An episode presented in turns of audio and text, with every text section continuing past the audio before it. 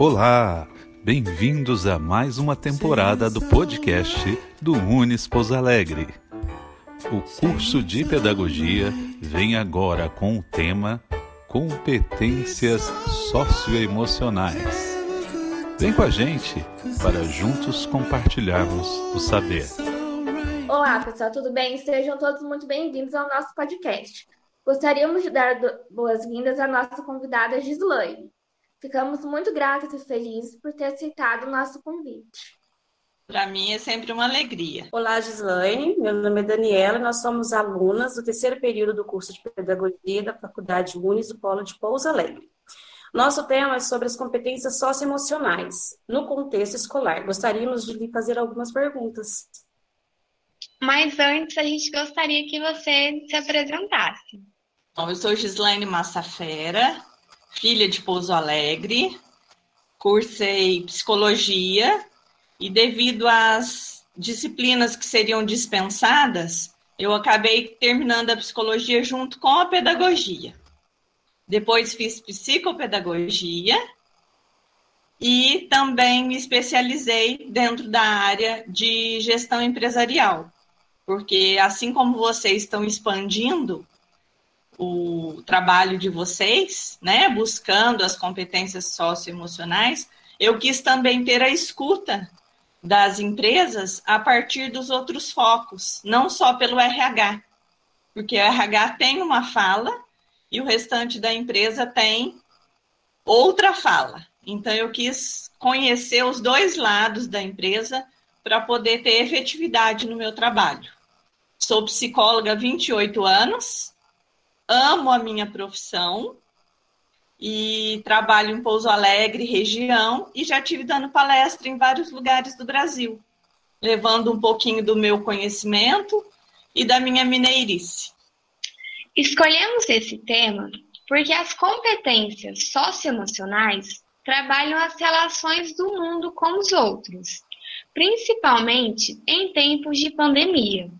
Com o isolamento social, muitas crianças e jovens deixaram suas escolas, tendo de lidar com uma rotina diferente do que eram acostumados a vivenciar, tendo que lidar ainda mais com as suas emoções. As competências socioemocionais são capacidades que se manifestam nos modos de pensar, sentir, comportar e também nos estudos.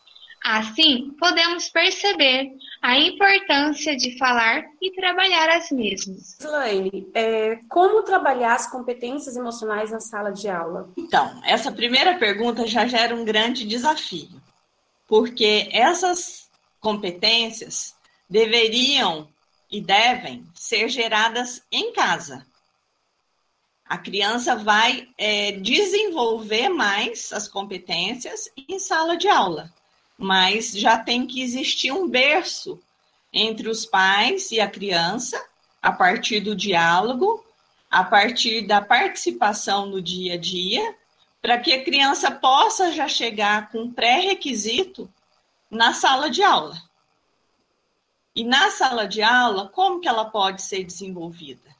A minha sugestão seria, por exemplo, estabelecer cada semana uma competência onde pudesse ser inserida na, no português, nas brincadeiras lúdicas, onde pudesse ser inserida em entrevista com os pais em casa e desenvolvidas essas competências também no pedagogo, no educador.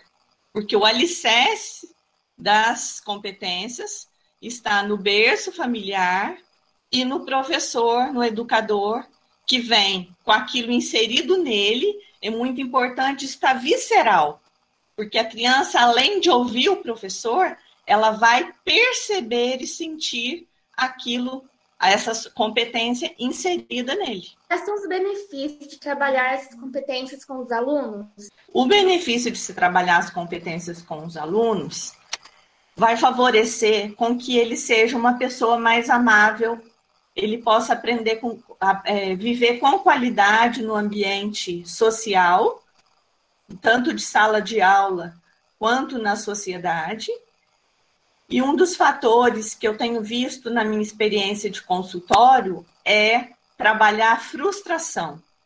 Porque devido os pais não terem a disponibilidade de tempo com as crianças, eles estão gerando compensação, seja na alimentação ou bens materiais.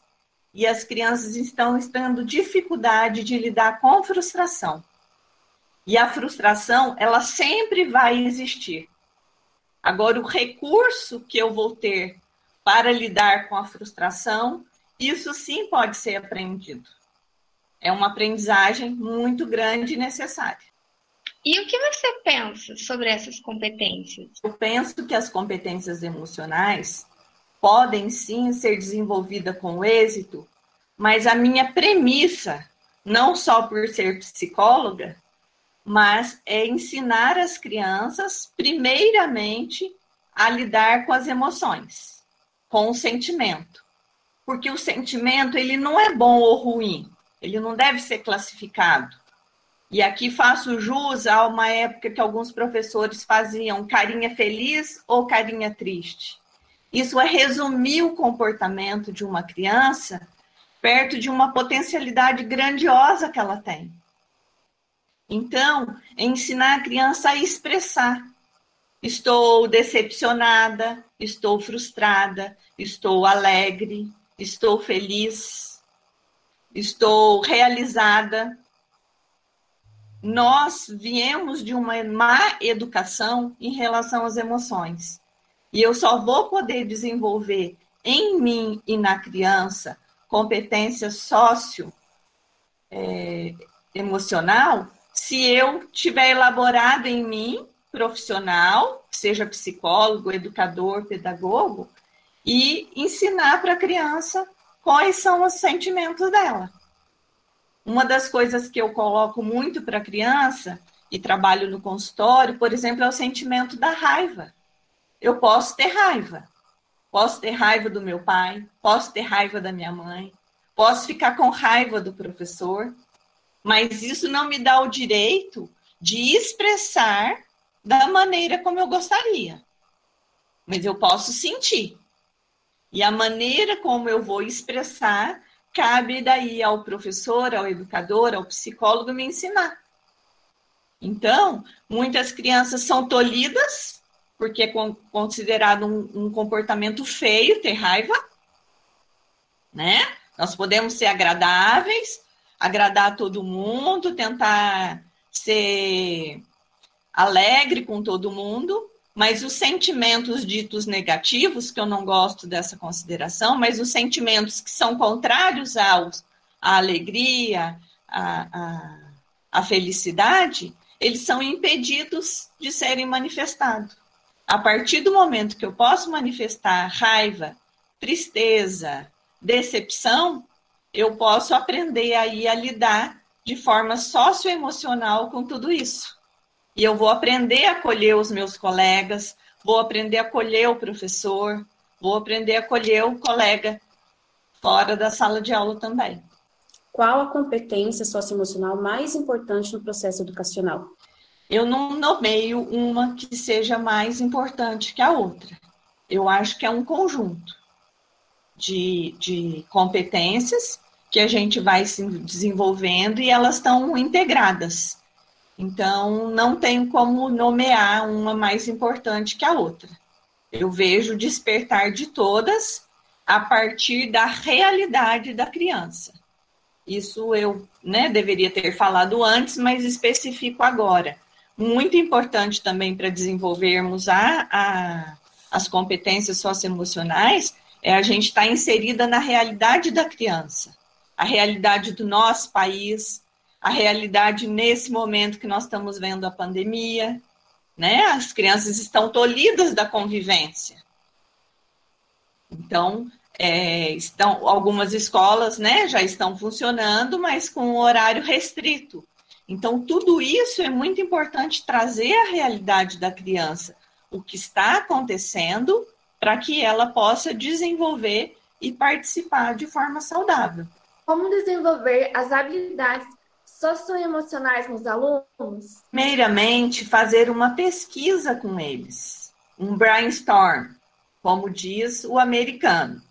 Mas fazendo uma brincadeira lúdica aqui para a nossa realidade, na nossa mineirice, considerado um toró de parpite. Ou toró de palpite, para não usar a terminologia, a palavra de forma errada. Mas conhecer a realidade da criança e trazer quais são as, as competências que acontecem em casa.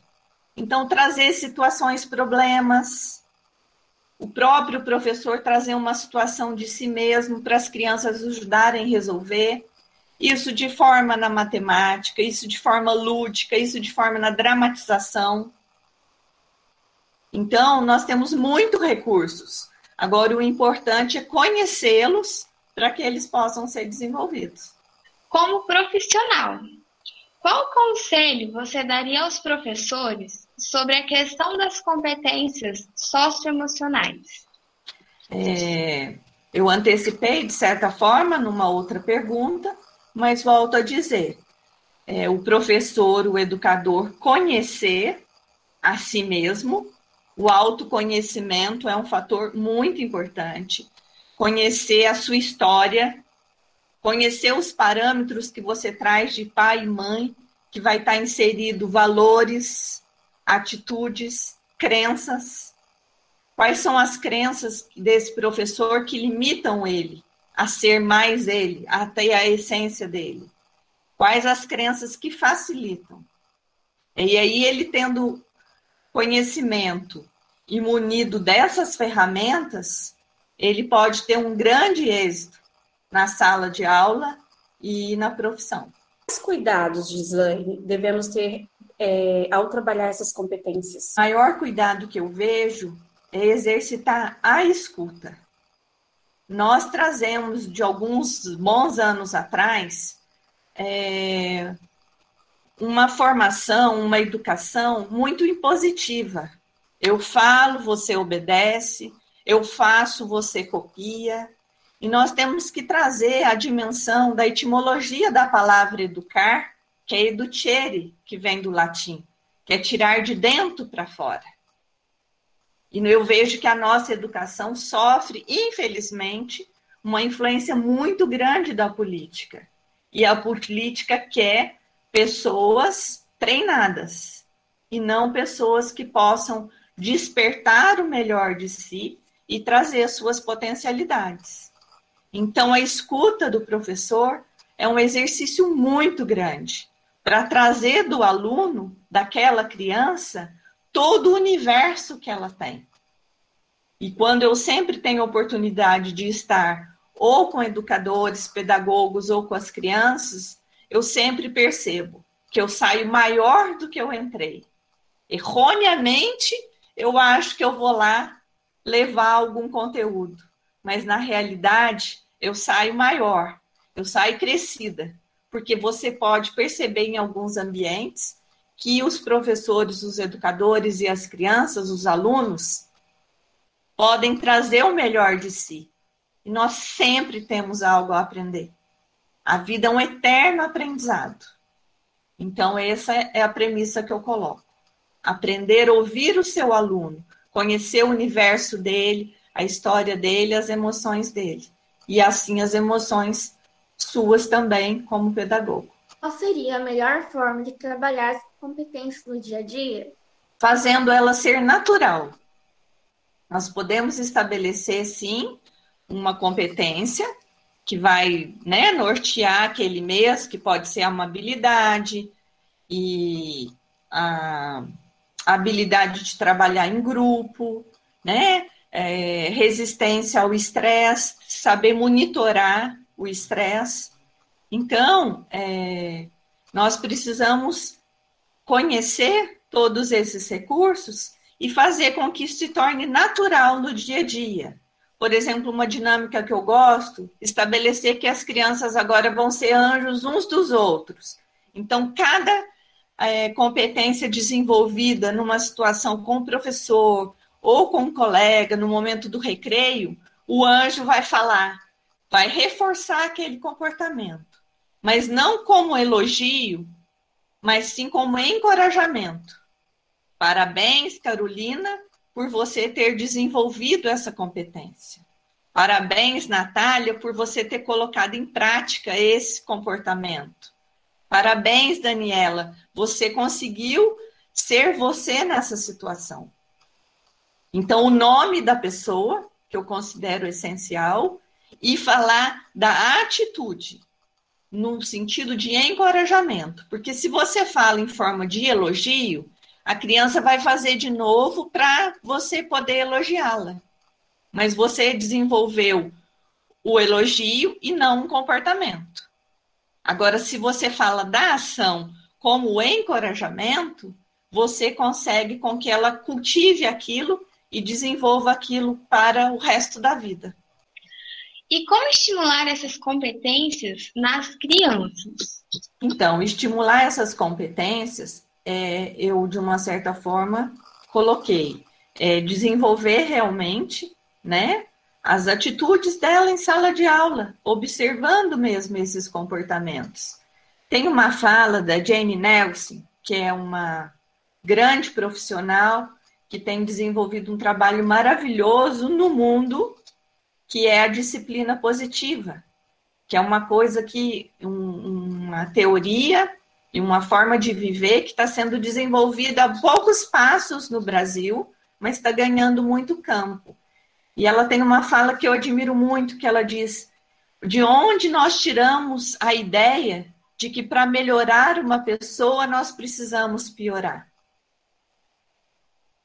Então, se eu quero desenvolver na criança responsabilidade, é, as competências socioemocionais, se eu quero desenvolver na criança amabilidade, engajamento, né, autoconhecimento, eu tenho que gerar nela comportamentos que incentivem o entusiasmo para isso e não piorar.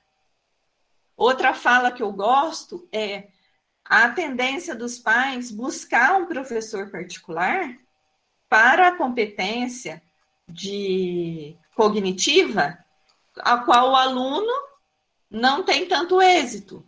A disciplina, por exemplo, da matemática, que é mais comum, um grande desafio. E aí eu tenho uma, uma questão em relação a isso, porque se eu já não estou indo bem em matemática, eu vou buscar alguém para reforçar que eu não estou bem? Então, a sugestão é eu descobrir da criança qual a competência, seja cognitiva ou socioemocional, que ela tem de forma positiva, que vamos supor o português, ou vamos supor a prontidão em ajudar, eu vou incentivar essa competência cognitiva e socioemocional, e ela reforçando a autoestima, o empoderamento nisso, ela vai acreditar que se ela pode nessa competência, ela pode na outra. Nós vamos fazer a transição. Eu sou boa aqui, então eu posso ser aqui. Ao invés de eu ser ruim na sala de aula, não ter êxito na sala de aula, e aí eu vou para o professor particular reforçar que eu não tenho êxito mesmo. Então, nós vamos nutrir de algo saudável para algo positivo. Então, é conhecer o que eu quero desenvolver na criança, quais as competências que eu quero reconhecer nela, para que eu possa incentivá-la, entusiasmar, né? Então, é dar vivacidade àquilo. Mas eu preciso primeiro, volto lá nas outras respostas que eu dei. Preciso primeiro ter esse entusiasmo em mim. Eu tenho que ser visceral.